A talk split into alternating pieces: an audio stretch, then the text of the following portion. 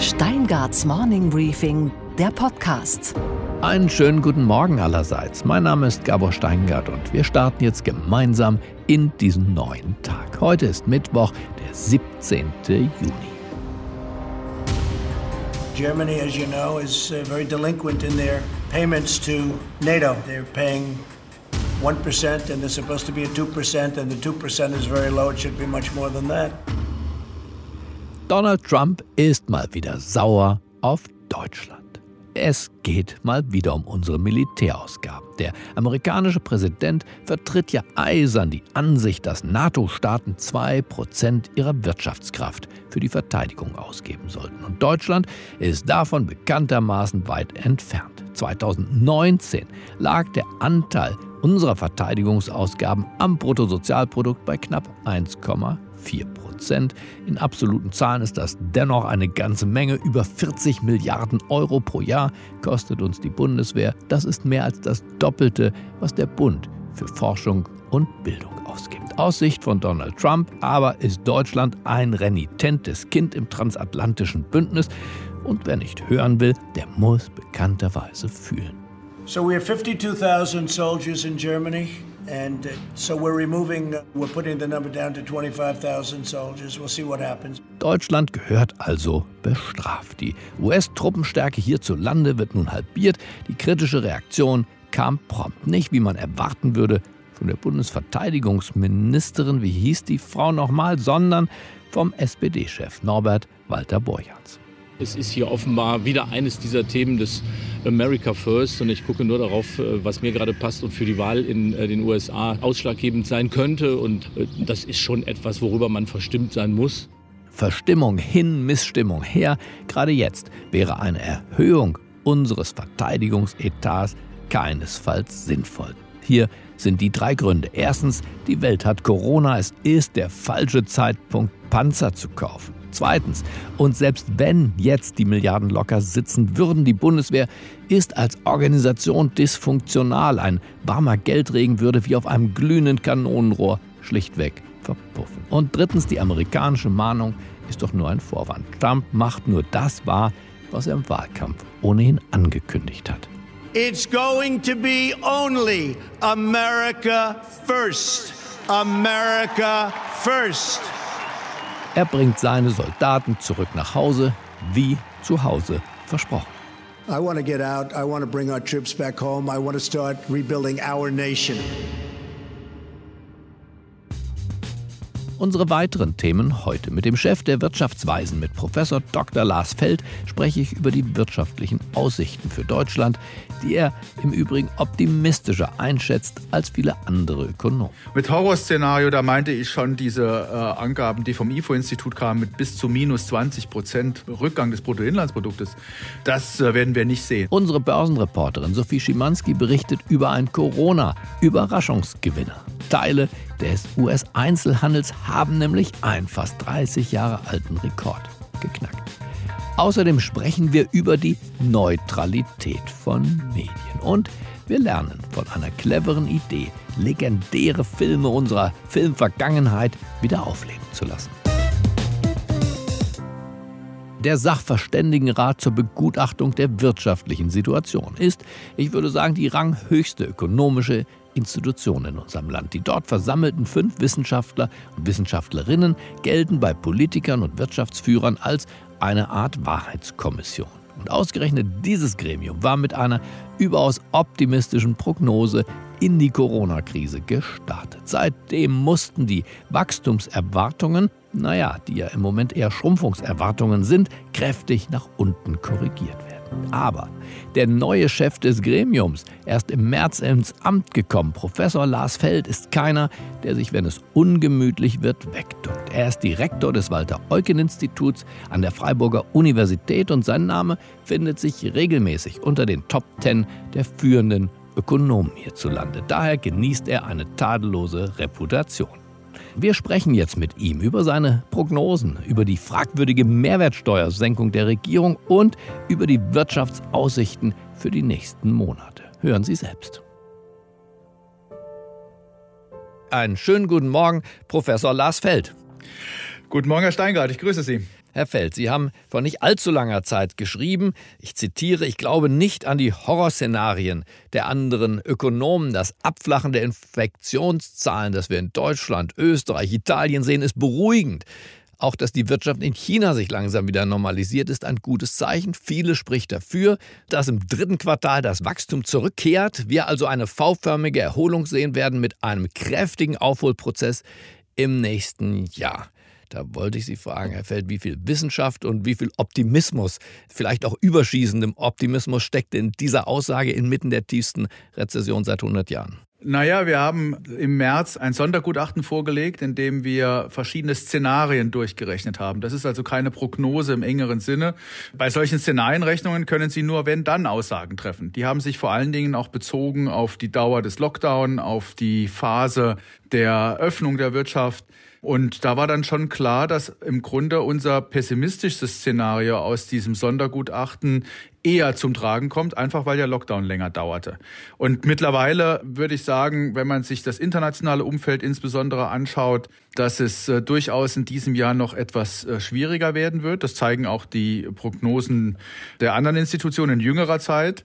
Aber ich bin weiterhin zuversichtlich, dass wir in einem V-Szenario bleiben können. Aber nochmal, Sie glauben nicht an die Horrorszenarien. Ich habe das Gefühl, dass die Horrorszenarien gar keine Horrorszenarien sind, sondern so ist das Leben ja manchmal, sondern sehr realistisch wenn wir uns die Rückgänge der Industrieproduktion angucken, wenn wir uns das Einbrechen der Exportquoten angucken, das Hochrasen bei der Staatsverschuldung auch anschauen und dann, last but not least, die Schwierigkeiten, die unsere wichtigen Kunden und Abnehmer haben, nämlich China und Amerika zu einer Art Normalität zurückzukehren. Selbst ihr Negativszenario erfällt von damals aus dem Sondergutachten wird ja jetzt durch die Wirklichkeit überboten wir haben äh, in vielerlei Hinsicht ungünstigere Entwicklungen. Das betrifft vor allem das Ausland, da haben Sie recht. Aber was das Inland anbetrifft, sind wir gar nicht so sehr verschieden von dem, äh, was sich dann nachher in den Zahlen gezeigt hat. Man muss schon sagen, wir haben für das zweite Quartal ganz klar damals schon einen kräftigen Einbruch unterstellt. Der wird noch etwas kräftiger sein, weil es im Ausland schlechter läuft, das ist richtig.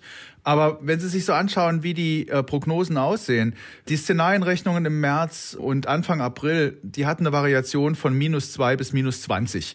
Und mit Horrorszenario, da meinte ich schon diese Angaben, die vom IFO-Institut kamen, mit bis zu minus 20 Prozent Rückgang des Bruttoinlandsproduktes. Das äh, werden wir nicht sehen, auf keinen Fall. Und das würden Sie jetzt ja auch nicht vermuten. Und auf der anderen Seite Nein, äh, sieht man jetzt sehr deutlich auch, dass sich der Bereich, in dem wir uns befinden, einschränkt. Wir sind jetzt nicht mehr bei minus zwei bis minus 20, sondern wir sind bei minus fünf bis minus neun. Und wenn Sie noch ein bisschen realistisch reinschauen, die Prognosen versuchen auszudifferenzieren, sind wir eigentlich eher bei minus sechs bis minus siebeneinhalb. Und irgendwo dazwischen werden sie zu liegen kommen. Sie glauben wirklich nach wie vor an eine schnelle Erholung noch in diesem Jahr? Sie hatten ja vom dritten Quartal zunächst gesprochen, dass wir im dritten Quartal schon wieder auf Wachstum umschalten. Das dritte Quartal erfällt nur, damit wir über denselben Kalender sprechen, das beginnt in 14 Tagen. Naja, ich würde sogar sagen, dass wir jetzt schon Bodenbildung sehen. Ja? Also wenn Sie das monatsweise anschauen, da sieht man dann doch, dass wir an einer Haltelinie angekommen sind und sich jetzt langsam wieder nach oben bewegt. Es gibt natürlich weiter Branchen, die riesige Schwierigkeiten haben. Nicht umsonst steigt der Bund bei der Lufthansa ein, weil im Transportgewerbe, insbesondere bei Flügen, immer noch eine massive Problematik herrscht. Und äh, das heißt ja jetzt nicht, dass wir schon im Laufe dieses Jahres wieder auf dem alten Niveau sind. Damit rechne ich nicht vor Ende 2021 frühestens, wenn wir Glück haben, wenn alles gut läuft. Aber äh, das heißt trotzdem, dass wir aus diesem Tal der Tränen, in dem wir uns im Moment immer noch befinden, relativ gut wieder rausfinden können. Und da bin ich durchaus optimistisch. Aber wie sollen die Maßnahmen eigentlich wirken? Beispiel Einzelhandel und Beispiel Mehrwertsteuer mit 20 Milliarden. Eins der dicken Punkte, der zweitwichtigste Punkt im Konjunkturpaket ist diese Mehrwertsteuersenkung, partiell für sechs Monate. Wie soll die wirken, wo wir gleichzeitig im Einzelhandel ja auf sozusagen Konsumbeschränkung achten müssen aus der Angst vor der zweiten Welle? Ja, jetzt kommen wir langsam zueinander, Herr Steingart. Das ist der Punkt, wo ich Ihnen ja ziemlich recht geben muss mit diesem kritischen Unterton. Aber wir haben im Konjunkturpaket durchaus auch andere Maßnahmen. Also insbesondere die Liquiditätshilfen sind wichtig. Da gehört einerseits das, was jetzt Überbrückungshilfen heißt, dazu. Dass auf Antrag Unternehmen, insbesondere kleinere, mittlere Unternehmen, Gelder des Bundes bekommen können. Es gehört aber auch dazu eine deutliche Erweiterung des Verlustrücktrages. Und das kann schon auch bedeuten, wenn man das äh, verwaltungsmäßig richtig über die Bühne bringt, dass ein Unternehmen äh, mehrere hunderttausend Euro Steuererstattung in diesem Jahr bekommen kann. Das sind schon zielführende Maßnahmen. Die Mehrwertsteuer ist ja schwieriger einzuschätzen. Sie soll auf den Konsum abzielen, und da herrscht durchaus auch Konsumzurückhaltung, die nichts mit der Einkommenssituation der Menschen zu tun hat, sondern die viel mehr damit zu tun hat, dass sie Angst vor Ansteckung haben, dass das Verkaufserlebnis unschön ist und ähnliches. Da, glaube ich, wird die Mehrwertsteuer gar nicht so viel schaffen. Es sogar in der Situation, in der sie ordentlich in den Preisen weitergegeben würde, hätten wir diese Konsumzurückhaltung. Wenn sie nicht in den Preisen weitergegeben wird, dann verbleibt sie im Unternehmen, erlaubt einem Unternehmen, das Umsätze macht, eine höhere Gewinnmarge, was durchaus auch solvenzsteigernd ist. Und das dürfen wir bei der Mehrwertsteuer auch nicht vergessen. Sie hatten ja in einem Beitrag, den Sie gemeinsam mit Ihren Kollegen verfasst hatten, in der Süddeutschen veröffentlicht und dort nachzulesen, auch angemahnt, dass man den Strukturwandel vielleicht mit einem solchen Konjunkturpaket sinnvoll unterstützen sollte. Also nicht nur Bewahrungssubventionen hier ausschüttet über der Lufthansa und über der TUI, ThyssenKrupp. Alle unsere Lieben aus den letzten Jahrzehnten bekommen jetzt Geld, werden Rettungsschirme über ihnen aufgespannt. Aber dieser Aspekt des Strukturwandels, sehen Sie den ausreichend reflektiert? Reflektiert oder hätten Sie sich da mehr gewünscht? Ja, ich hätte mir mehr gewünscht. Strukturwandel ist einerseits bezogen auf die Unternehmen, die jetzt mit dieser Krise dann tatsächlich im Grunde als nicht mehr zukunftsträchtig anzusehen sind. Da würde ich aber nicht unbedingt die Lufthansa jetzt dazu zählen. Und auf der anderen Seite heißt Strukturwandel durchaus auch zukunftsgerichtete Maßnahmen zu ergreifen, die uns helfen, den sowieso bevorstehenden Strukturwandel leichter zu bewältigen. Und da finden sich im Konjunkturpaket schon auch eine Reihe von Maßnahmen, die in Richtung stärkere Digitalisierung und Vorbereitung auf den äh, Klimawandel abzielen. Nicht alles, was in dem Bereich drin steht, aber doch einiges. Staatsverschuldung, eins Ihrer wichtigen Themen vor Corona. Jetzt sind Sie sehr schweigsam alle miteinander bei diesem Thema, aber alles, was vorher richtig war, Generationengerechtigkeit und die Nicht-Schuldentragfähigkeit in weiten Teilen Südeuropas, wie verhält sich damit, Herr Feld? Wie sieht die Gesamtrechnung aus, wenn wir das überstanden haben? Schlittern wir dann in die nächste, ich sage mal zumindest europäische Finanzkrise, Staatsschuldenkrise hinein? Die Probleme mit der Staatsverschuldung sind ja nicht durch die Krise beseitigt worden. Sie bestehen ja weiter fort. Und auch die Notwendigkeit für Deutschland, nach Ablauf der Krise wieder zu einer soliden Finanzpolitik zurückzukehren, bestehen weiter fort. Nur in einer so schweren Krise ist es eben auch die richtige Zeit, expansive Fiskalpolitik mit einer entsprechenden Verschuldung zu machen. Und deswegen ist das auch für Deutschland richtig, die Ausweichklausel, die es bei der Schuldenbremse gibt, zu ziehen. Was das für Europa heißt, werden wir sehen. Ich bin schon mit großer Sorge erfüllt, dass wir nach dieser Krise, wenn es wieder besser wird, die dann gute Phase nicht genutzt sehen in den hochverschuldeten Mitgliedstaaten der Währungsunion, dass sie dann nicht ihre Schulden zurückführen, ihre Schuldenquote reduzieren, sodass wir bei der nächsten Krise, wann die auch immer kommt, in fünf, zehn oder wie viele Jahren auch immer, Länder haben, die mit einer noch höheren Schuldenquote dastehen. Und das ist nun einfach nicht durchhaltbar. Das heißt, wir brauchen ganz dringend in Europa Maßnahmen, die dafür sorgen, dass äh, Italien, aber auch Frankreich ihre Schuldenquoten reduzieren. Das Neue nach dieser Krise, Herr Welt, ist ja, dass wir für die Schulden der anderen in gewisser Weise mithaften über das, was Frau von der Leyen und die EU-Kommission dort plant. Wie beurteilen Sie das, diese Einführung von Eurobonds durch die Hintertür, jetzt unter dem natürlich für alle sichtbaren Überschrift Wir helfen uns in der Krise, verstehbar. Trotzdem sind die Langzeitfolgen aus Ihrer Sicht klug bedacht für diese dann doch Schuldenunion, in die wir hineinmarschieren? Also äh, dieser Wiederaufbaufonds, so wie er da genannt wird, obwohl es ja gar nichts in dem Sinne wieder aufzubauen äh, gilt, war meines Erachtens im Hinblick auf viele Rahmenbedingungen, die in der Diskussion sind, das am wenigsten schädliche, was auf dem Tisch gelegen ist. Richtige Eurobonds, also gemeinsame Anleihen äh, mit gesamtschuldnerischer Haftung sind das ja nicht. Es ist eine Verschuldung der EU, die mit Garantien der Mitgliedstaaten gestützt ist. Und äh, diese Garantien sorgen schon dafür, dass man am Ende nur eine teilschuldnerische äh, Haftung der Mitgliedstaaten hat. Was mir mehr Sorge macht bei diesem Programm, ist erstens, dass sich dadurch ohne Vertragsänderung eine schleichende Kompetenzverschiebung hin zur EU ergibt die hat dann auch eine Verschuldungskompetenz, die so nicht in den Verträgen drinsteht. Ich bin sehr gespannt, wie die europäischen Juristen das noch irgendwie hinkriegen und hinbiegen können, dass da keine Vertragsänderung notwendig ist. Das kann ich mir eigentlich gar nicht vorstellen.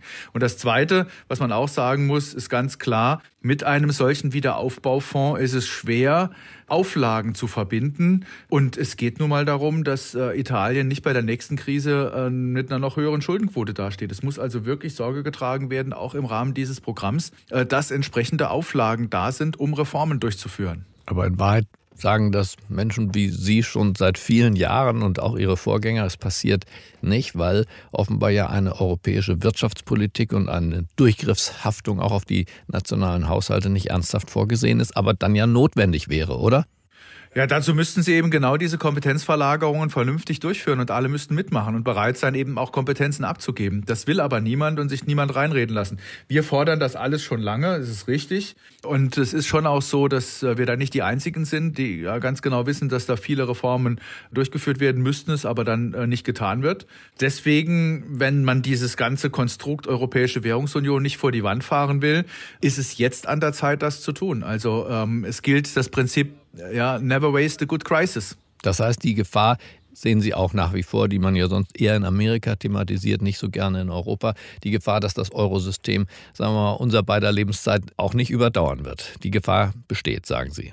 Die Gefahr besteht, wenn die Verschuldung der Mitgliedstaaten nicht unter Kontrolle gebracht wird. Dann laufen wir entweder in das rein, was wir in Deutschland auch schon lange diskutieren, nämlich die monetäre Staatsfinanzierung. Und das wäre natürlich fatal. Das ist der EZB verboten. Das heißt, da müsste man eine Änderung herbeiführen, die Deutschland eigentlich nicht mitmachen kann. Oder aber wir laufen in eine Schuldenkrise hinein. Also das sind die Probleme, vor denen wir da stehen. Das trifft uns jetzt nicht akut, nicht dieses, nicht nächstes Jahr. Aber es muss wirklich dringend danach reformiert werden. Aber im Moment haben wir nicht die Sternstunde der Ordnungspolitik erlebt, oder? Nein, das nicht. Äh, wir sind natürlich jetzt schon in der Phase, in der äh, vor allen Dingen eine keynesianisch-expansive Politik äh, getrieben wird. Wie gesagt, meines Erachtens in so einer schweren Krise richtigerweise. Es gibt dabei auch immer gewisse Prinzipien einzuhalten. Also, dass man eher mit allgemeinen Maßnahmen vorgeht, nicht branchenspezifisch, ist ein wichtiges Element. Und insofern bin ich auch ganz froh, dass es die Autoprämie nicht ins Konjunkturpaket geschafft hat. Also Sie haben nicht das Gefühl, dass Sie sich und Ihre Überzeugungen verraten haben in der Krise? Nein, überhaupt nicht. Ich bin diesen Überzeugungen absolut Wenn dann nur ein bisschen. Aber eine Grenzgängerei ist es schon, oder? Das kann man doch ruhig zugeben. Für alle doch wahrscheinlich, nicht nur für Sie. Ähm, als Ökonom sind Sie doch immer in einer gewissen Grenzgängerei. Also einfach nur auf Prinzipien zu beharren, äh, wenn das Schiff untergeht, macht ja keinen Sinn. Sondern äh, es ist immer notwendig, abzuwägen zwischen den ähm, unterschiedlichen Gesichtspunkten und Zielsetzungen, auch im Hinblick auf die verschiedenen Instrumente, die äh, auf dem Tisch liegen, ähm, muss man die richtige Wahl treffen. und genau das ist die Aufgabe von Ökonomen, in solchen Situationen einen Anstoß zu geben, dass man diese Wahl auch richtig trifft. Na, Herr Feld, dann bedanke ich mich für unsere Unterhaltung und bleiben Sie tapfer. Ja, vielen Dank. Ich bleibe tapfer. Und was war heute Nacht an der Wall Street los? Und damit schalten wir wieder nach New York zu unserer Börsenreporterin. Einen wunderschönen guten Morgen, Sophie. Hi Gabo, guten Morgen. Sophie, die Amerikaner scheinen wieder einkaufen zu gehen. Teile des US-Einzelhandels können jetzt sogar einen uralten Shopping-Rekord knacken. Was ist da bitte los, Sophie? Ja, die Wiedereröffnung ist los und die 1200 Dollar Stimulus-Checks der Regierung. Damit haben die US-Amerikaner Kleidung gekauft, zum Beispiel Möbel und Sportgeräte. Und damit gab es einen Rekordanstieg der Einzelhandelsumsätze im Mai um 17,7 Prozent. Und das ist doppelt so viel, wie erwartet wurde. Und es ist vor allem mehr als der Rekordeinbruch, den es im April gegeben hat von knapp 15 Prozent. Happy war natürlich Donald Trump und er hat auf Twitter geschrieben, wow, sieht aus wie ein großer Tag für den Aktienmarkt und für Jobs. Die wichtigen Indizes und der Dow Jones haben alle um rund jeweils 2% äh, zugelegt. Aber eine Schwalbe macht natürlich noch keinen Sommer, sagen jetzt die Skeptiker. Das Gesamtniveau der Umsätze liegt immer noch um fast 8% unter dem von Februar. Von Notenbankchef Jerome Paul gab es gestern auch ernüchternde Worte. Es besteht weiterhin erhebliche Unsicherheit über den zeitlichen Verlauf und äh, über die Stärke der Erholung, sagte er gegenüber einem Bankenausschuss des Senats. Und passend zu dem, was du gerade ausgeführt hast, auch die bisherigen Corona-Verlierer an der Wall Street sehen ja offenbar wieder Licht am Ende des Tunnels. Welche Branchen, Sophie, schöpfen so langsam wieder Hoffnung? Ja, die Kreuzfahrtunternehmen zum Beispiel, die Aktien von Carnival, Norwegian Cruise und Royal Caribbean haben deutlich zugelegt, mehr als die Indizes auch. Carnival mit einem Tagesgewinn von 5%, Norwegian ebenfalls und Royal Caribbean um immerhin 3%.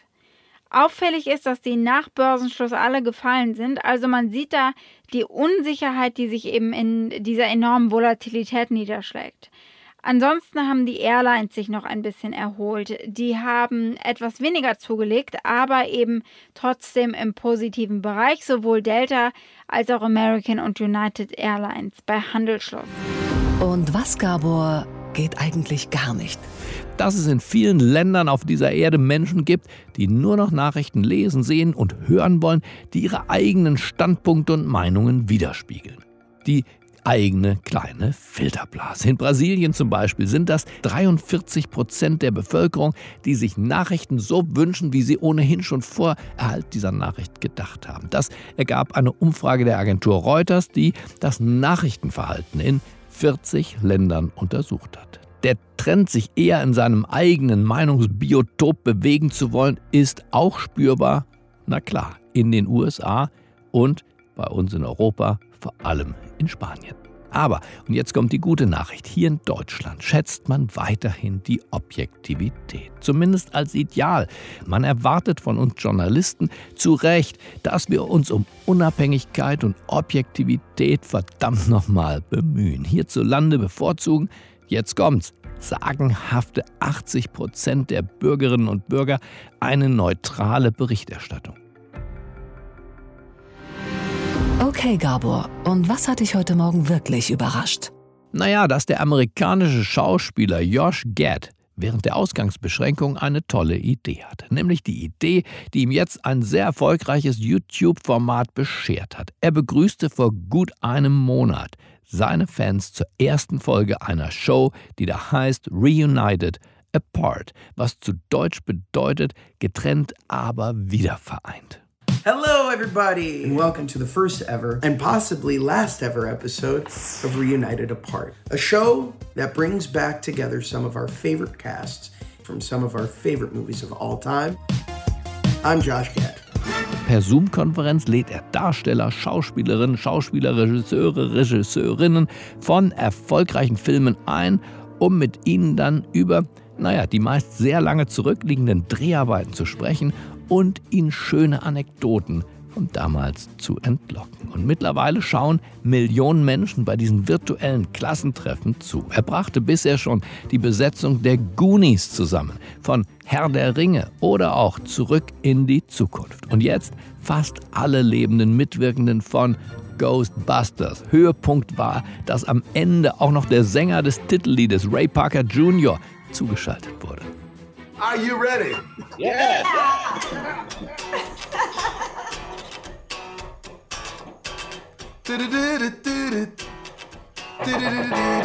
If it's something strange in your neighborhood, who you gonna call? If it's something weird and it don't look good, tell me who you Auch die Ghostbusters-Folge von Reunited Apart wurde schon einige hunderttausend Male angeklickt. Wir lernen, Nostalgie ist vielleicht für die traditionelle Industrie kein Geschäftsmodell, aber für Hollywood ein Verkaufsschlager.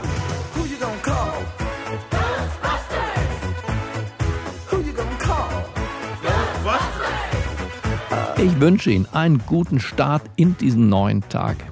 Bleiben Sie mir gewogen. Es grüßt Sie auf das Herzlichste, Ihr Gabor Steingart.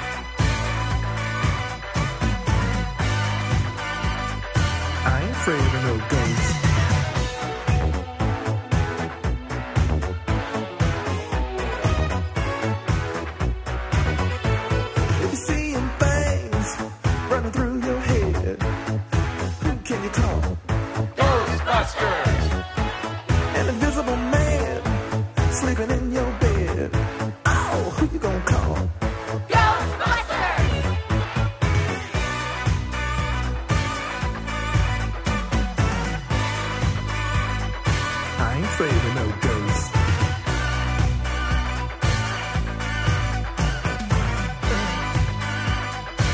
ain't afraid of no ghosts.